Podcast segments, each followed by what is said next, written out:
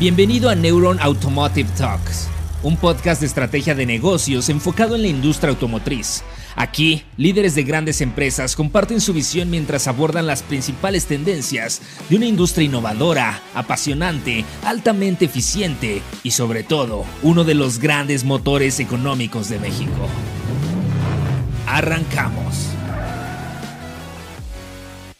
Bienvenido a todo el público a un episodio más de Neuron Automotive Talks pues hoy estamos muy emocionados de poder platicar con Isidoro Masri, quien es director de IAC México, una de las empresas más jóvenes en la industria automotriz, pero que sin duda ha tenido un éxito muy interesante, una propuesta en cuanto al parque de electrificados bastante, bastante exitosa, que ya nos platicará un poquito más. Isidoro, ¿cómo estás? Bienvenido.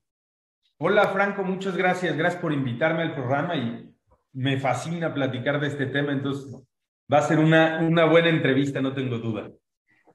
Seguro que sí. ¿Por qué no empiezas un poquito platicándonos dónde estamos parados en cuanto al, en cuanto al tema de los vehículos eléctricos? ¿Cómo ven ustedes al mercado mexicano? ¿Qué tan receptivos hemos sido? ¿Cuál es tu lectura sobre esto? Te diría que estamos en un punto donde nadie nunca nos hubiéramos imaginado hace un par de años. Todos tirábamos a pronósticos de 15, 20, 30 años hablábamos de siguientes generaciones, hablábamos de muy futuros lejanos, y lo que sucedió de tres años a la fecha fue un cambio radical. En 2019 que lanzamos la flota completa de autos eléctricos, que eran cinco eléctricos y siempre fue eléctricos, nunca híbridos, siempre eléctricos, eh, era un idioma que no existía. En 2019 toda la prensa y todas las radios, todo, todo el tiempo hablaban de autónomos y de concept cars y de cosas otra vez muy lejanas. Eh, y eso lo que nos hacía a nosotros como consumidores era pensar que esto era un futuro lejano y que no era para nosotros. Luego conocemos lo primero que se conoce en México como eléctricos eran marcas de superlujo y eran vehículos carísimos que aplicaban para muy poco porcentaje de la población. Y cuando nosotros empezamos, empezamos a atacar un, un mercado en donde lo que hacía falta era mucha información, mucha cultura porque estábamos hablando de cambiar el mercado más tradicionalista que existe en nuestro país durante décadas y, lo que nos dimos cuenta es que esa transición a nivel México en 2019 se veía lejos y era complejo y era uno a uno y era platicar y era buscar que la gente se suba al coche porque manejar estos coches cambian todo. Pero 2020, pero especial 2021, todo el idioma mundial cambió. Hablo a nivel de industria, marcas, PR, eh, medios de comunicación, el gobierno, hablando a nivel mundial. Todos los gobiernos salían a decir para tal año ya no van a haber gasolina, el país tal, en la marca tal, en la fábrica tal. Y, y todo esto lo que evolucionó fue que todo el mundo se evoque a hablar de los autos eléctricos. México también, bueno, Ciudad de México tiene algo bien interesante que es cada que había una contingencia, el trending topic de todos lados, eran autos eléctricos porque eran los que andaban en la calle circulando. Y entonces todo esto que sucedió en los últimos dos años aceleró el mercado, por lo menos en, en idea, en ideología, en necesidad o en querer, yo te podría decir unos 10 años. Hoy lo que vemos es, y te lo digo de experiencia propia, no sé las otras marcas, pero todos los eléctricos que pisan México y se ensamblan y están en la planta y están en México, están prevendidos todo lo que llega a México ya tiene cliente. Si no es flotilla, es un cliente privado. Si no es la de 10X, es la de 40, es la de 64 Pro o es el EJ7. Todo lo que hemos traído en los últimos 24 meses ha estado prevendido. Y si nosotros estábamos hablando de cifras, y te voy a inventar números porque no los tengo, pero de 10 al mes, hoy estamos hablando de 300 al mes. Y seguimos teniendo todo prevendido. Y el mensaje que nos da eso es, el mercado ya despertó, el mercado está ahí. La demanda quiere el producto. Y creo que hoy estamos en una posición en donde la oferta es quien tiene que dar el paso porque el mercado ya despertó, el mexicano ya entendió, queremos ser parte de esta transformación y lo que nos hace falta es que el mercado solito tenga ese balance junto con la oferta. Qué interesante escuchar que en estos últimos años el tema de la electrificación ha sido una de las tecnologías que más se han empujado y adoptado y que desde luego, bueno, ya nos comentas la aceptación que ha tenido en el mercado, pero sin duda debe haber por ahí alguna, alguna fórmula secreta que ustedes tuvieron precisamente para ese éxito que quisiera que nos contaras en sentido de que, bueno, la gran mayoría de las marcas en promedio después de la pandemia se les cayeron las ventas cerca de un 30%. Cerca de un 30% las marcas perdieron sus mercados por temas este, de, de, economía global, por temas de cadena de suministro pero hubo algunas marcas en particular que crecieron bastante interesante y una de ellas fueron ustedes, que durante muchos durante muchos años han sido la marca con mayor crecimiento.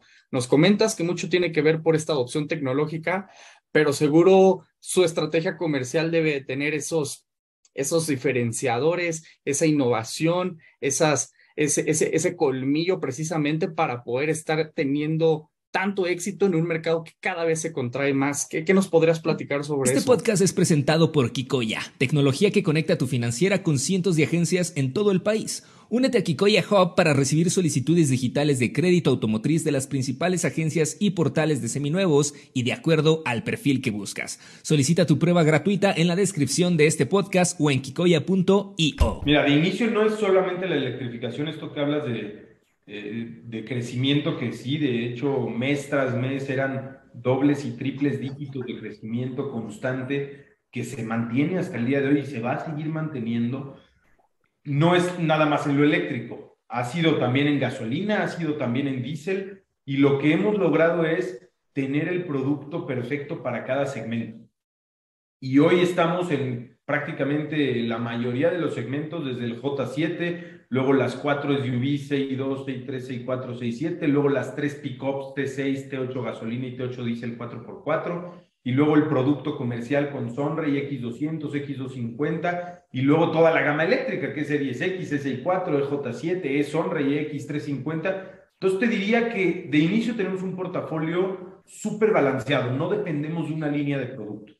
Este portafolio balanceado, si un segmento se cae, el otro se recupera, si en uno hay escasez, en el otro hay sobre, hay sobre oferta, y esa es la forma en la que hemos podido sobrellevar todo el portafolio. Definitivamente, también es un tema de surtimiento.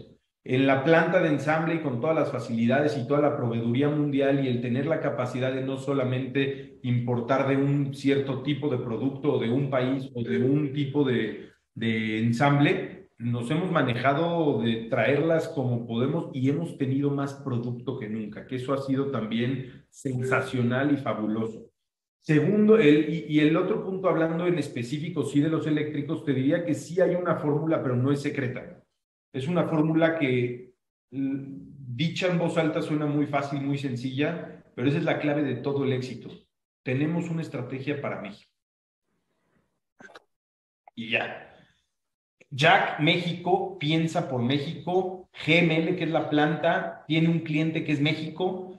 Todo lo que hacemos, las 500 personas que trabajamos directo y 5000 indirectas, pensamos en México. Nuestro único mercado es México. Las decisiones que se toman en estas salas de juntas son exclusivamente para México. Y por ende, México es la prioridad número uno. Y también México, al ser un país que ha tenido un crecimiento tan rápido, se ha convertido en, los países, en el país de mayor volumen o del, de los mayor volumen a nivel mundial de Jack como marca fuera de China. Y eso también ha hecho que la prioridad de inventarios para el país sea bastante buena. Pero en específico en eléctricos era un tema de si somos mexicanos, somos empresa mexicana, tenemos distribuidores mexicanos y todos nuestros clientes son mexicanos, ya sean empresas o clientes privados, y el mercado busca nuevas tecnologías y nosotros tenemos la capacidad, porque Jack lleva 12 años produciendo eléctricos, tiene ya más de un millón de vehículos y no sé cuántos billones de kilómetros recorridos en eléctricos, 12 generaciones de baterías, dos plantas exclusivamente dedicadas a lo eléctrico, y estamos un, día ya y decimos, ¿por qué no? O sea, tenemos la oportunidad, tenemos el mercado, tenemos el producto, tenemos el back, y, era simplemente traer los productos y decidimos lanzar cinco modelos diseñados para México con especificaciones para México, alturas y componentes para México.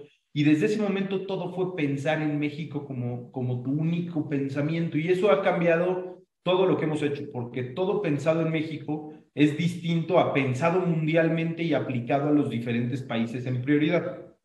Oye, sí, cuéntame un poquito más de eso, la verdad es que no lo esperaba porque normalmente vemos, oye, que ya llegó tal marca automotriz a México. ¿Y por qué? bueno, porque quiere ensamblar sus vehículos aquí en México, pero para vendérselos a Estados Unidos, ¿no? Vendérselos a Estados Unidos, en donde se venden 15, 16 veces más vehículos, que sí, México tiene un mercado doméstico muy fuerte, pero de repente se empiezan a hablar de estos planes regionales en donde México se vuelve el, el hub de manufactura y el mercado atractivo son los Estados Unidos. Y de repente también hay, hay empresas que dicen, bueno, yo manufacturo en México para exportar. Eh, me llama mucho la atención que, que tú nos comentas, nuestra estrategia se llama México, empieza y termina en México. Cuéntanos un poquito por qué, si esto es temporal, si a lo mejor, si hay planes de internacionalización o si justamente este, hay, hay, hay algo más, hay algo más por ahí en, en México que, que, quieren, que quieren abordar. Mira, empezando porque tenemos un modelo de negocios un tanto distintos a lo que todo el mundo conoce o todo México conoce. En México existen o han existido dos tipos de modelos. Es viene la planta, la armadora, la marca a nivel mundial, establece aquí una armadora o un headquarter, nombran distribuidores y venden. No existe el otro modelo que es una marca selecciona un master dealer o un importador y ese importador selecciona distribuidores y ellos venden nosotros somos el único modelo en donde somos tres jugadores. La marca de headquarter mundial, que en este caso es Jack, nosotros que somos Giant Motors, que somos la armadora que está en Hidalgo, que es una empresa 100% mexicana, y nosotros nombramos distribuidores para que ellos sean los que vendan al público. Esta figura de in-between, cuando es totalmente autónoma, cuando no depende de las decisiones del headquarter mundial, cuando tiene libertad de poder hacer con el tipo de modelos, nombres, este, registros, este, estética del vehículo, equipamiento del vehículo, lo que considere más apropiado para el mercado. El 100% de los ingenieros que trabajan acá son mexicanos, la mano de obra es mexicana, la gente que hace desde el, el qué producto va a venir, la venta, el precio, el marketing, la postventa, todos son mexicanos, el almacén de refacciones está en México y todo es México es el único modelo de negocios en donde este ente, en particular entre el distribuidor y el dueño de la marca, se encarga de centralizar y de crear toda esa estrategia. Entonces, te diría que sí es algo muy peculiar, no es algo transitorio, no es algo que establecimos como un paso previo a llegar a, sino México tiene un potencial tremendo de aquí en adelante y apenas estamos empezando a conquistar esto y todavía nos falta mucho por abarcar solo con México. Hoy en la mira no está nada más que México. De hecho, acabamos de, tener una expansión en la planta para poder caber con toda esta expansión de producto que estamos teniendo, tanto en gama de producto como en cantidad de producto, porque el crecimiento en los últimos 48 meses ha sido extraordinario. Oye, y siguiendo con todo ese tema de crecimiento, pues definitivamente un jugador importante, como lo mencionas, es el distribuidor que hoy está teniendo muchos retos y ahí sí me gustaría que nos platicaras cómo le han hecho ese acompañamiento a sus distribuidores, que al final pues son como socios, en sentido de, bueno, cómo hoy el distribuidor puede aumentar su rentabilidad, a lo mejor el tema de, de financiamiento, si por ahí ustedes se meten, no se meten, el tema también de, de, los servicios, que se habla ahora que es parte de una línea importante de los servicios, el tema de los seminuevos y también este, saber cómo ha crecido esta red de distribuidores que seguramente ha, bueno, ha crecido bastante. Entendía que antes de la pandemia eran cerca de, de 40, ahora ya los grandes distribuidores quieren trabajar con ustedes. ¿Cómo, ¿Cómo está el panorama en ese sentido? El mercado del distribuidor ha sido un mercado que parecía complicadísimo al inicio de la pandemia y hoy, platicado por ellos, están en una posición privilegiada increíble. Previo a la pandemia teníamos 24 distribuidores. Durante el primer periodo de pandemia que estábamos todos encerrados en casa, abrimos tres agencias nuevas. Fue por videoconferencia y fue todo sumado por Zoom, pero no dejamos de crecer. Hoy tenemos cerca de 45 Jack Stores ya operando y el proceso otras tantas para que podamos seguir abarcando más espacios y estar más cerca de cada quien, pero hoy ya con una cobertura del 100% en el territorio nacional. El distribuidor dentro de su modelo de negocios tiene la parte del inventario, tiene la parte de sus gastos y costos fijos, tiene la parte del plan piso o del financiamiento de los vehículos eh, dentro durante el piso, tienen los demos para las pruebas de manejo, tienen diferentes eh, inversiones en marketing y lo que ha sucedido con el distribuidor es al principio se veía caótico y nosotros no tenemos como socios comerciales, sino tenemos socios. Nosotros somos una mesa de cuates que nos sentamos a tomar decisiones en conjunto, porque lo que es bueno para ellos es bueno para nosotros y lo que no es bueno para ellos no va a ser bueno para nosotros. Lanzar un modelo, cambiar un precio, descontinuar una versión, entrarle a los eléctricos, traer camiones, todo eso se, se hace en consenso con los distribuidores. No tenemos una asociación que nos divide y que peleamos y ver con quién. Tenemos una reunión con ellos en donde nos vamos a comer o a cenar y tomamos decisiones trascendentales de la empresa. Inclusive nosotros, apenas comenzó la pandemia, les aguantamos el inventario, apoyamos con comisiones vencidas a los, eh, más bien previas a cobrarse por los vendedores para que los vendedores tengan sustento durante el periodo de la pandemia, apoyamos reduciendo cierto tema de gastos y costos, especialmente del mantener inventarios, apoyamos en cambiar pedidos dependiendo a lo que iban teniendo de solicitudes de sus clientes para que el inventario sea just in time. Y nosotros con la flexibilidad que siempre hemos manejado en la planta, un distribuidor hace sus cálculos y yo confío plenamente en lo que ellos nos dicen. Y si ellos me dicen, necesito 17 6.3 rojas de la versión Active y cero de la versión Connect porque tengo suficiente en inventario, eso es lo que pedimos, eso es lo que ensamblamos y eso es lo que les surtimos. Y esa flexibilidad nos permitió aguantar el inventario en la planta, y muy de la mano y muy en conjunto buscar la manera de cómo vender ese inventario, no a ti porque tú lo pediste, sino posiblemente este coche se va a ir a Tijuana porque ya lo vendieron allá y luego lo intercambio con uno de acá. Y fue una colaboración padrísima. Hoy el distribuidor pues, tiene poco inventario porque todo lo que le llega está prevendido. Eh, los prospectos están acostumbrados a esperar tiempo, entonces cuando le dicen en Jack tienes 15 días de entrega, dicen buenísimo, porque es una quinta parte de lo que me pueden decir en cualquier otro lado. Y el distribuidor está muy enfocado en la parte de postventa, como tú dices, la línea de servicio, que más que darle servicio a los coches es mantener la cercanía humana con el cliente, que es algo que nos hemos enfocado mucho. Hoy hay una posible desviación, llamémosle mental, en la atención al cliente en los distribuidores, en donde de repente se nos puede o se les puede subir un poco la soberbia. Y como ya está todo vendido, pues mira, si quiere y si gusta y si se espera y si el color que yo escoja y si a financiamiento, si ha contado. Y mucho de lo que hemos tratado de concientizar a toda nuestra red, a todos nuestros vendedores y que ha sido un trabajo muy de la mano con todos los dealers, es no nos olvidemos por quién estamos acá y a quién nos debemos. Y si ese cliente hoy está ahí y tú no te paras de tu silla y tú no le das el respeto que merece y tú no lo atiendes como debe de ser, el día de mañana te la va a cobrar y te la va a cobrar cara. Y esa, esa campaña de concientización y sensibilización con la red de vendedores nos ha funcionado muy bien, porque aparte de sí tener el coche, se ha vuelto un tema de, aunque no lo tenga, busco cómo ayudarle y por lo menos me paro y le doy el respeto y la decencia que merece este cliente que quiere venir a invertir su, su capital que, que, ahorró para comprar un vehículo conmigo.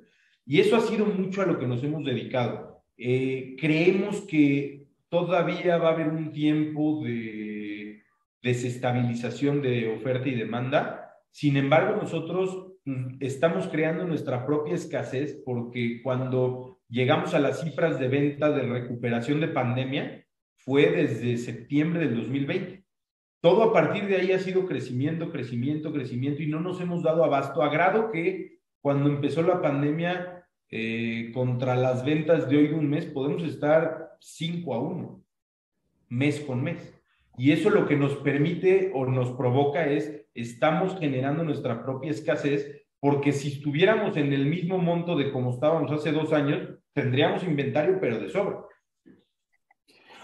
Oye, y cuéntame un poquito la historia de cómo ha sido tener éxito con una marca nueva. De repente, en lo personal, me, me cuesta trabajo imaginarme cómo, cómo les toca enfrentarse a, este, a ese tipo de situaciones, considerando de que, bueno, en México décadas atrás teníamos a las mismas marcas, ¿no? Las mismas marcas japonesas, las mismas marcas americanas, las mismas marcas alemanas, y era lo que conocía la gente, y de repente llega una marca de dónde, no la conozco, quiénes son, cómo es justamente, cómo es justamente ganarse eh, la lealtad del consumidor mexicano ahora que hay tantas marcas, tanta oferta de producto, incluso más que en los mismos Estados Unidos, este, cómo es, cómo es llegar como el nuevo el nuevo al campo de juego y además ganar y además tener éxito. ¿Qué nos podrías contar? Mira, hoy se dice fácil, Pero acuérdate hace seis años. Era complicadísimo y era el reto principal de la empresa. ¿Cómo lograr transformar un estigma que teníamos los mexicanos y cambiarlo a algo positivo? Hoy te podría decir que tú le preguntas a alguien sobre Jack y la conoce y la referencia con los autos eléctricos y con tecnología y con vanguardia y con estar ahí presente y con crecimiento, cosa que en un inicio era complicadísimo porque desde conocer la marca, dudar sobre los orígenes, el tener que decir, no, espérame, está ensamblado en México, hay una planta con ingenieros mexicanos, mano de obra, y teníamos que dar toda una justificación para que simplemente Vayan a la página web y den la oportunidad de conocer los vehículos.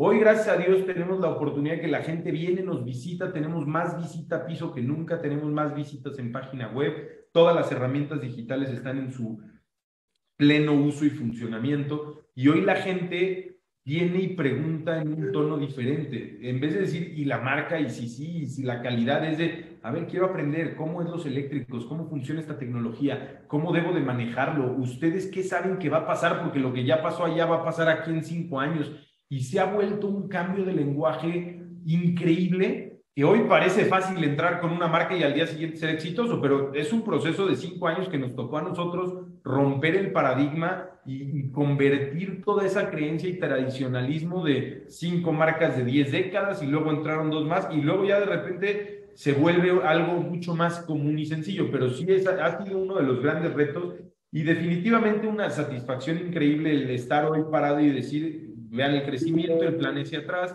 lo que hemos logrado, lo que viene hacia adelante, el posicionarnos como el número uno del mercado de autos eléctricos ha sido algo que nunca hubiéramos podido pronosticar y mucho menos en la velocidad en la que se dio. Hoy tenemos seis de cada diez coches que circulan en las calles eléctricos son Jack. Y eso eh, definitivamente es una grata satisfacción para todo el equipo que estamos detrás de esto, que cada que vemos esto, escuchamos esto, vemos las noticias y todos los medios de comunicación que también, y siendo muy sinceros, en un principio era muy rudo y era tener cuidado y era prepararse porque era buscar de repente el amarillismo. Y hoy no hemos logrado más que, no hemos creado más que este bonding en donde nos entendemos perfecto y las preguntas van acorde y, ustedes se interesan, nosotros queremos platicar y que ha vuelto algo bien padre. Este podcast es presentado por Kikoya, tecnología que conecta tu financiera con cientos de agencias en todo el país. Únete a Kikoya Hub para recibir solicitudes digitales de crédito automotriz de las principales agencias y portales de seminuevos y de acuerdo al perfil que buscas. Solicita tu prueba gratuita en la descripción de este podcast o en kikoya.io. Justo esa parte ha sido bastante importante, que cambiaron la narrativa de ese pensamiento de alguien que podría decir, oye, ¿cómo que los chinos están haciendo un carro y ya lo están vendiendo? Y a lo mejor aquellas personas que pudieran estar un poquito escépticas, hoy ya los ven como de, ah, caray, ya cada vez veo más agencias, ya más conocidos tienen estos vehículos. Y como dices, número uno en venta de vehículos completamente eléctricos, que justo es un tema que quisiera eh, platicar contigo. Cuando hablamos de vehículos eléctricos, se escuchan muchos mitos, muchos mitos que tal vez hace 10 años, como el de la infraestructura, podría a lo mejor tener este, más, más, más relevancia que ahora, pero también hay mucha desinformación en ese sentido. Y entiendo que ustedes hacen un esfuerzo muy importante en informar y en educar a la gente en este tipo de, mitos y otros paradigmas. Quisiera preguntarte justamente cuáles son estos mitos que ustedes más buscan y, este, eh, aclararle a los clientes y que crees que tú, que la gente son los que más trae en la, en la mente. Ahí te va, son tres. Está clarísimo y es perfectamente predecible. Te lo digo hoy fácil, pero nos tomó muchos focus groups y muchos 100 mexicanos dijeron para poder entender dónde estábamos. Si ahorita que nos están escuchando, le dedicamos tres segundos a pensar, ¿yo por qué no me compraría un coche eléctrico? Y lo piensas estos tres segundos, tu respuesta va a estar dentro de estas tres categorías. O es la autonomía del vehículo, no me va a dejar parado, que no llego a tal, que si llego, o es la infraestructura de carga, no hay suficientes cargadores, ¿dónde voy a cargar el coche? Otra vez me va a dejar parado. O la tercera es el costo, es carísimo, vale el doble el mantenimiento y la depreciación y en cuánto lo voy a poder vender. Estos tres mitos, como lo digo, son mitos. Y es un tema de información y es un tema que te diría que es es normal que suceda, porque sí es un cambio de paradigma total. Es un coche eléctrico en muchos aspectos es totalmente al revés que uno de gasolina. O sea, empezando por algo muy básico, un coche de gasolina es más eficiente en carretera que en ciudad, ¿no? Los kilómetros por litro de consumo en carretera siempre son mayores que, que en ciudad. Y en el eléctrico es totalmente al revés. Tú puedes estar en tráfico tres horas y gastaste un 1%, y puedes estar en tráfico en carretera 10 minutos y gastaste el 10%.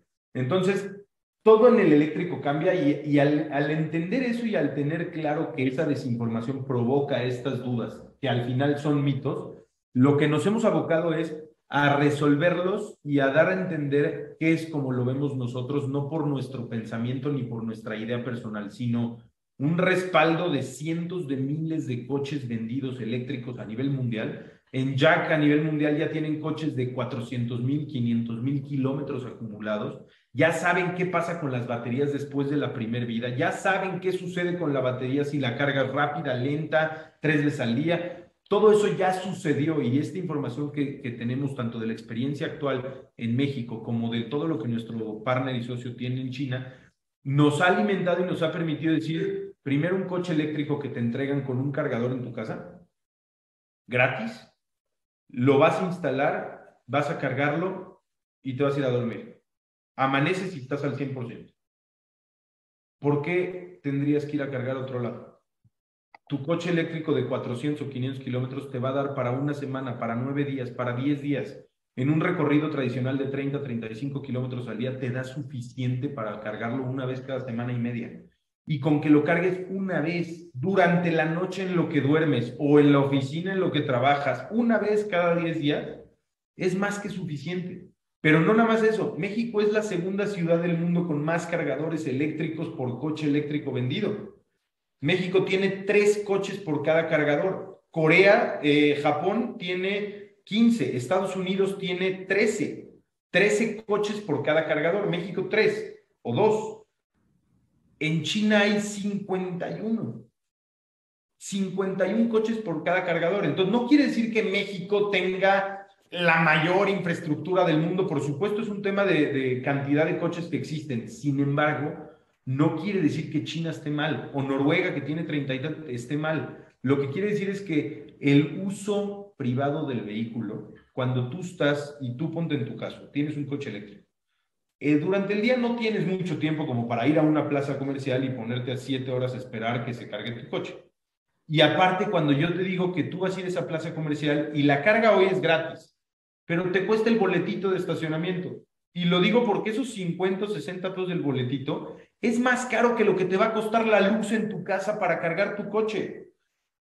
Y cuando ves eso y dices, cargadores hay, porque en todas las plazas que vamos hay, pero tú pregúntale a alguien que maneja un eléctrico, ¿cuántas veces has tenido que ir a cargar a una plaza comercial?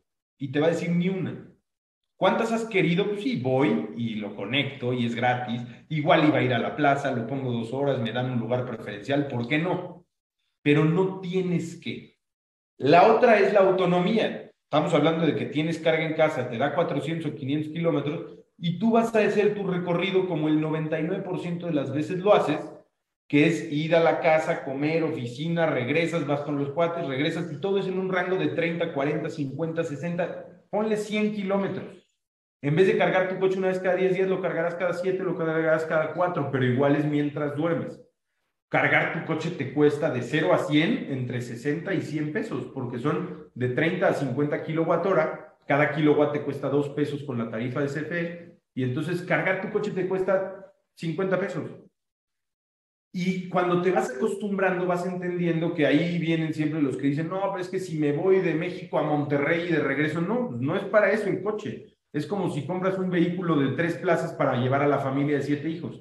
Hay cada coche para cada cosa. Y hoy el coche eléctrico definitivamente cada vez abarca más segmentos, pero no es para todo ni para todos. Sin embargo, hoy, con lo que usamos el vehículo, una estadística rápida es el 95% de la vida del coche está, este, el 90% de la vida de un coche está estacionado. De ese 10% que está en movimiento, el 95% está en ciudad. Ese 5 de ese 10 sale esa carretera, pero el 90% de esas carreteras son a 200 kilómetros a la redonda. Para que una persona saque un coche a más de 200 kilómetros a la redonda, en promedio mexicano, habrá quien más, habrá quien menos, será una o dos veces al año. Y entonces cuando tú dices todos los beneficios absolutos que tiene un coche eléctrico, la decisión la voy a nublar porque una o dos veces al año no me va a funcionar ese vehículo, pues tenemos que ponerlo en la balanza. Entonces, el tema de la autonomía y la infraestructura de carga es un tema que inclusive el coche te lo resuelve solo. Tú manejas un coche eléctrico y haz de cuenta que te capacitas solito y te da a entender después de manejarlo dos meses, todas esas dudas ya no existen al revés, te convertiste en influencer y ahora ya tú eres el que habla por el eléctrico y le cuentas a medio mundo y eres el que quita los mitos y eres el que platica en lugares públicos. Y el tercero, y yo considero más importante, porque ahí sí es un tema un poco más delicado de explicar, es el costo. El vehículo eléctrico cambia por completo el concepto de cómo se mide el costo de un coche. Si yo le pregunto a cualquier mexicano, ¿cuánto te costó tu coche? 300 mil pesos. Y la siguiente pregunta es, ¿a cuánto lo vendiste? A 150. Ah, pues te fue muy bien. 50% de depreciación en cuatro años y medio, 50 mil kilómetros, muy bien. Son los únicos dos numeritos que tenemos en la cabeza. Pero ¿qué pasa con el impuesto, con la tenencia, con el seguro, con la gasolina, con el mantenimiento, la gasolina, el mantenimiento y así? No, bueno, esa es otra cosa, esa es de otra bolsa. Y cuando hablas de un costo total de propiedad, que es la mezcla de todos los egresos de tu bolsa, desde que compras el coche hasta que lo vendes, entiendes que el coche eléctrico no es caro al revés. Es la compra más inteligente que vas a poder hacer. Es más, yo te digo antes de explicártelo, el que compra un coche eléctrico contra un coche de gasolina del mismo rango, gana dinero sobre el del otro. Porque cuando, perdón, compras un coche eléctrico, te costó más al principio. Vamos a agarrar el mismo ejemplo, gasolina 300 mil Mismo coche en eléctrico 500 mil. No, pues sí, sí es mucho más caro, pero a ver, espérate, lo vas a usar tres o cuatro años o cinco años. Y durante ese tiempo vas a estar consumiendo y gastando. Cuando el 70% de México compra su auto a crédito, y entonces tú no te vayas a tres años, vete al primer mes, sacas tu coche, ya pagaste tu seguro, tu tenencia, todo, todo prorrateado, llamémosle así, y sales a conducir y tienes gastos de gasolina. Solo con el de la gasolina, más lo que pagarías de la letra de tu banco, de tu coche a gasolina, es más que lo que pagarías de la letra de tu coche eléctrico con la electricidad que consumes. Mes uno. Ahora imagínate esto llevado al, al mes 36 o al mes 48. Y de repente dices, costo total de propiedad de uno de gasolina en tres años y medio, cuatro, son 600 mil pesos. Costo total de propiedad de un, de un auto eléctrico de 500 de inicio fue 600 mil pesos al final del mismo periodo de tres años y medio. Pero ¿qué pasa? Vas a vender tu coche. A la misma depreciación, porque también hay una teoría en donde la depreciación del eléctrico es mucho menor a la del, de gasolina. No teoría, una eh, como funciona en otros países. Aquí lo que creemos es que al revés, es que se deprecia más, pero bueno, asumiendo que es la misma depreciación. El de 300 lo va a vender en 150 y va a ir feliz a poner ese enganche para el siguiente coche. El de 500 se va a ir a su casa con 250. Gasté lo mismo, duré, el, eh, duró el mismo tiempo, llegué del punto A al punto B, tuve un mucho mejor torque, no contaminé el medio ambiente, no fui a la gasolinera, eh, todos los beneficios y al final acabé con 100 mil pesos más que tú recapitulando todo esto que nos dices, porque sin duda esto debería escucharlo cualquiera que esté a punto de tomar una decisión. Digo, de inicio, yo puedo estar en una ciudad en donde no puede haber ni un solo cargador eléctrico, pero como ya me vas a poner uno en mi casa, pues con que duerma ahí una noche a la semana, no va a tener problemas de movilidad, de autonomía. No, y si no duermes ni una noche a la semana en tu casa, vas a tener otros problemas. Seguramente. Y este, y luego tocas el, tema este, de, este, de, este, de este business case justamente en donde, puedes, en donde podemos ver los ahorros, los ahorros que si bien en, en el día uno, ok, te costó más el eléctrico, pero después de tres, cuatro años, y, y los números que tú mencionas es pensando que el costo de la gasolina no sube cosa que ha sido completamente lo, opuesto, o sea, prácticamente se ha duplicado el costo de la gasolina en los últimos este, siete, ocho años, a diferencia que el, del costo de, de, de, la electricidad.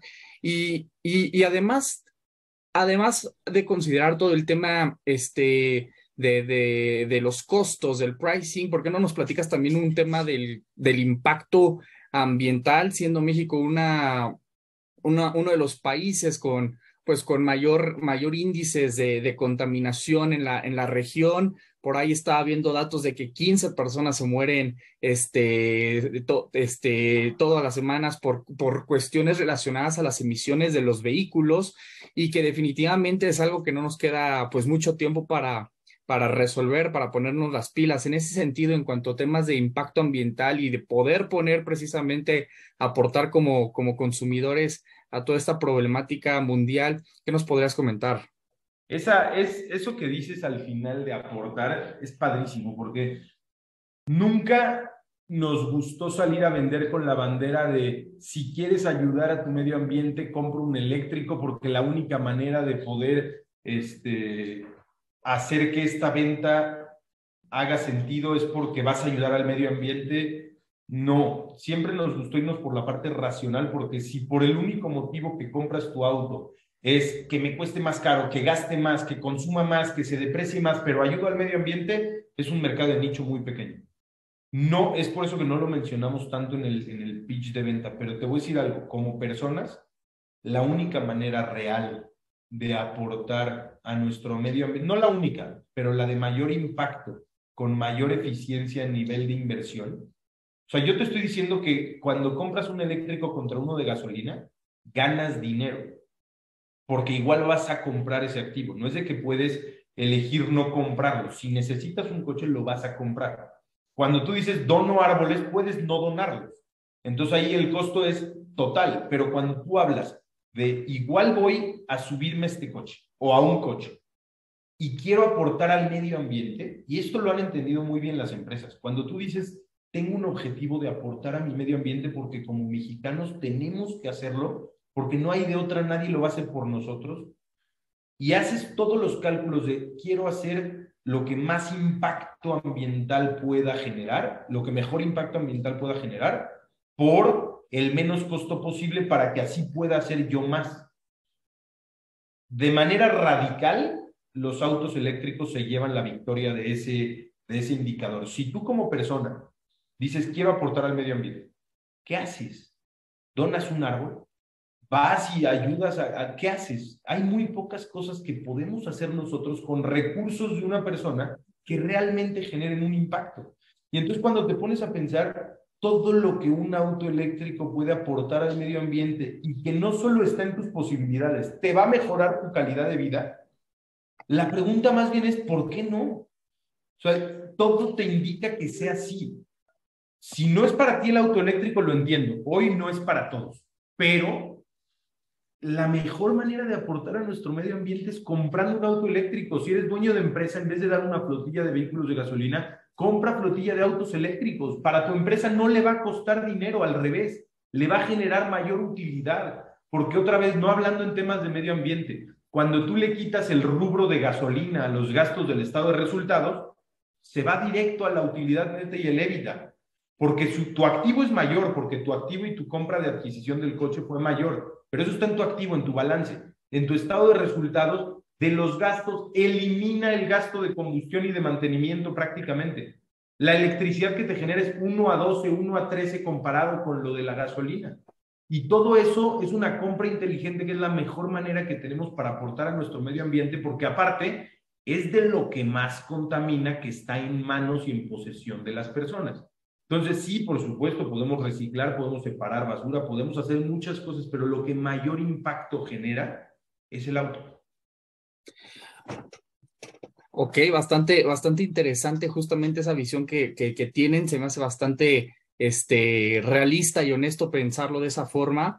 Y ya un poquito para ir terminando, quisiera a lo mejor que viéramos hacia futuro en sentido de, a ver, hay países que dicen que ya pusieron el deadline de que en tal fecha ya no se van a poder vender vehículos de combustión, ya en Japón prohibido tienen los taxistas utilizar vehículos de combustión, Estados Unidos, Biden también está empujando mucho esa agenda, pero por ejemplo, pensando en, en México, Isidoro, ¿cuál es tu visión? Realmente si vemos nuestro mercado eléctrico, Digo, de inicio no hay litio suficiente para que ni el 50% de los autos en México pudieran, este, pudieran ser eléctricos. Y también si el 50% de los autos los tuviéramos que cargar en la noche, hoy nuestra red, nuestra infraestructura de carga tampoco daría. Entiendo que evidentemente estamos hablando de un tema muy de largo plazo y en ese sentido, ¿qué tenemos que hacer para poder eh, efectivamente electrificar nuestro parque vehicular de manera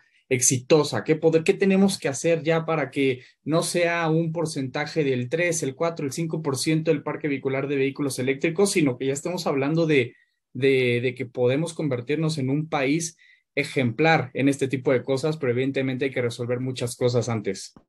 Te diría que todo se irá dando. Es imposible pensar hoy tener una infraestructura y red de carga para 100 mil coches eléctricos cuando se venden mil, hablando en números generales. No, no es justificable. Y entonces, vamos a poner otro ejemplo. Al día de hoy muchos piensan que la industria automotriz y las armadoras son los que tienen que poner las electrolineras, ¿no? Cada, cada marca, cuántos cargadores va a poner en la calle, y de repente lo comparamos con las gasolineras. ¿Qué armadora es dueña de una gasolinera? Y aún así todos los coches dependen de esas gasolineras. ¿Qué sucede? Si una armadora hubiera puesto una gasolinera subsidiando y buscando que tengan el combustible para motivar el que se muevan los coches es una herramienta de marketing, pero no va a ser sostenible a largo plazo si no es rentable. Si una electrolinera no es rentable, la inversión, por mucha o poca que sea, nadie la va a hacer, no a nivel país, porque no es rentable. ¿Qué quiere decir? Que nunca va a haber, no, es va a ir creciendo la infraestructura con base al mercado o a la demanda o a los coches que vayan existiendo. Hoy no tenemos que tener en CFE una red de carga disponible con los kilowatt y gigas que se requiera para electrificar todos los autos de México, porque es un proceso de transición en donde de aquí a 20 años van a pasar muchas cosas, la tecnología va a avanzar de manera radical y no podemos por hoy no tener lo que en 20 años vamos a necesitar decir que hay falta de, porque hoy te diría, hoy todavía hay capacidad para instalar cargadores eléctricos en muchas casas, Oye, habrán colonias que estarán más saturadas que otras, definitivamente, pero es un tema en donde hoy mucho de lo que sucede en México es buscamos el por qué no. Y buscando los por qué no hay miles y hay a quien echarle la culpa durísima. Hoy yo te diría que en realidad el por qué México hoy no vende más eléctricos es porque hace falta oferta. Tal cual. El mercado lo pide, ahí está, quieren comprarlo, no hace falta nada, ni cargadores, podría ser mejor, podrían haber subsidios, sí, pero hoy no se necesita para que puedas comprarlo. Posiblemente sí sea lo que falte oferta para tener una demanda más satisfecha, pero hasta ahí. Ok, bastante interesante. Y, bueno, ya un poquito para ir cerrando, sí quisiera preguntarte hacia dónde van, considerando todo el crecimiento que han tenido. Me comentabas al inicio de la conversación que, bueno, no se imaginaban que iba a crecer tanto el mercado, a que la marca iba a tener crecimientos tan agresivos cuando otras marcas mm, se les complica mucho el tema de incluso mantener su, su propio market share. Cuéntanos, ¿hacia dónde ven ahora a la marca Jack? Eh, va, ¿Hay planes todavía más de expansión en su planta que tienen en, en Hidalgo de Giant Motors, Latam? Y, y bueno, ¿cuál es tu, tu, tu expectativa de hacia dónde están caminando? Mira, vamos a seguir haciendo exactamente lo que hemos hecho. Reaccionar rápido, ser versátiles, ser flexibles, adecuarnos a las situaciones que el mercado nos vaya poniendo, porque lo que nos hemos dado cuenta es que la nueva normalidad es un reto tras otro, tras otro, y puede ser logística, puede ser cambiario, puede ser económico, puede ser financiero, puede ser de inventarios, y la clave está en quien pueda reaccionar más rápido y de la mejor manera mucho es a la digitalización y a la data. Todo lo que no sea toma de decisión a través de la data va a tener un riesgo al error tremendo. Y el poder tener data para analizar y que tomes todas las decisiones basado en data, te va a permitir que tu error sea mínimo.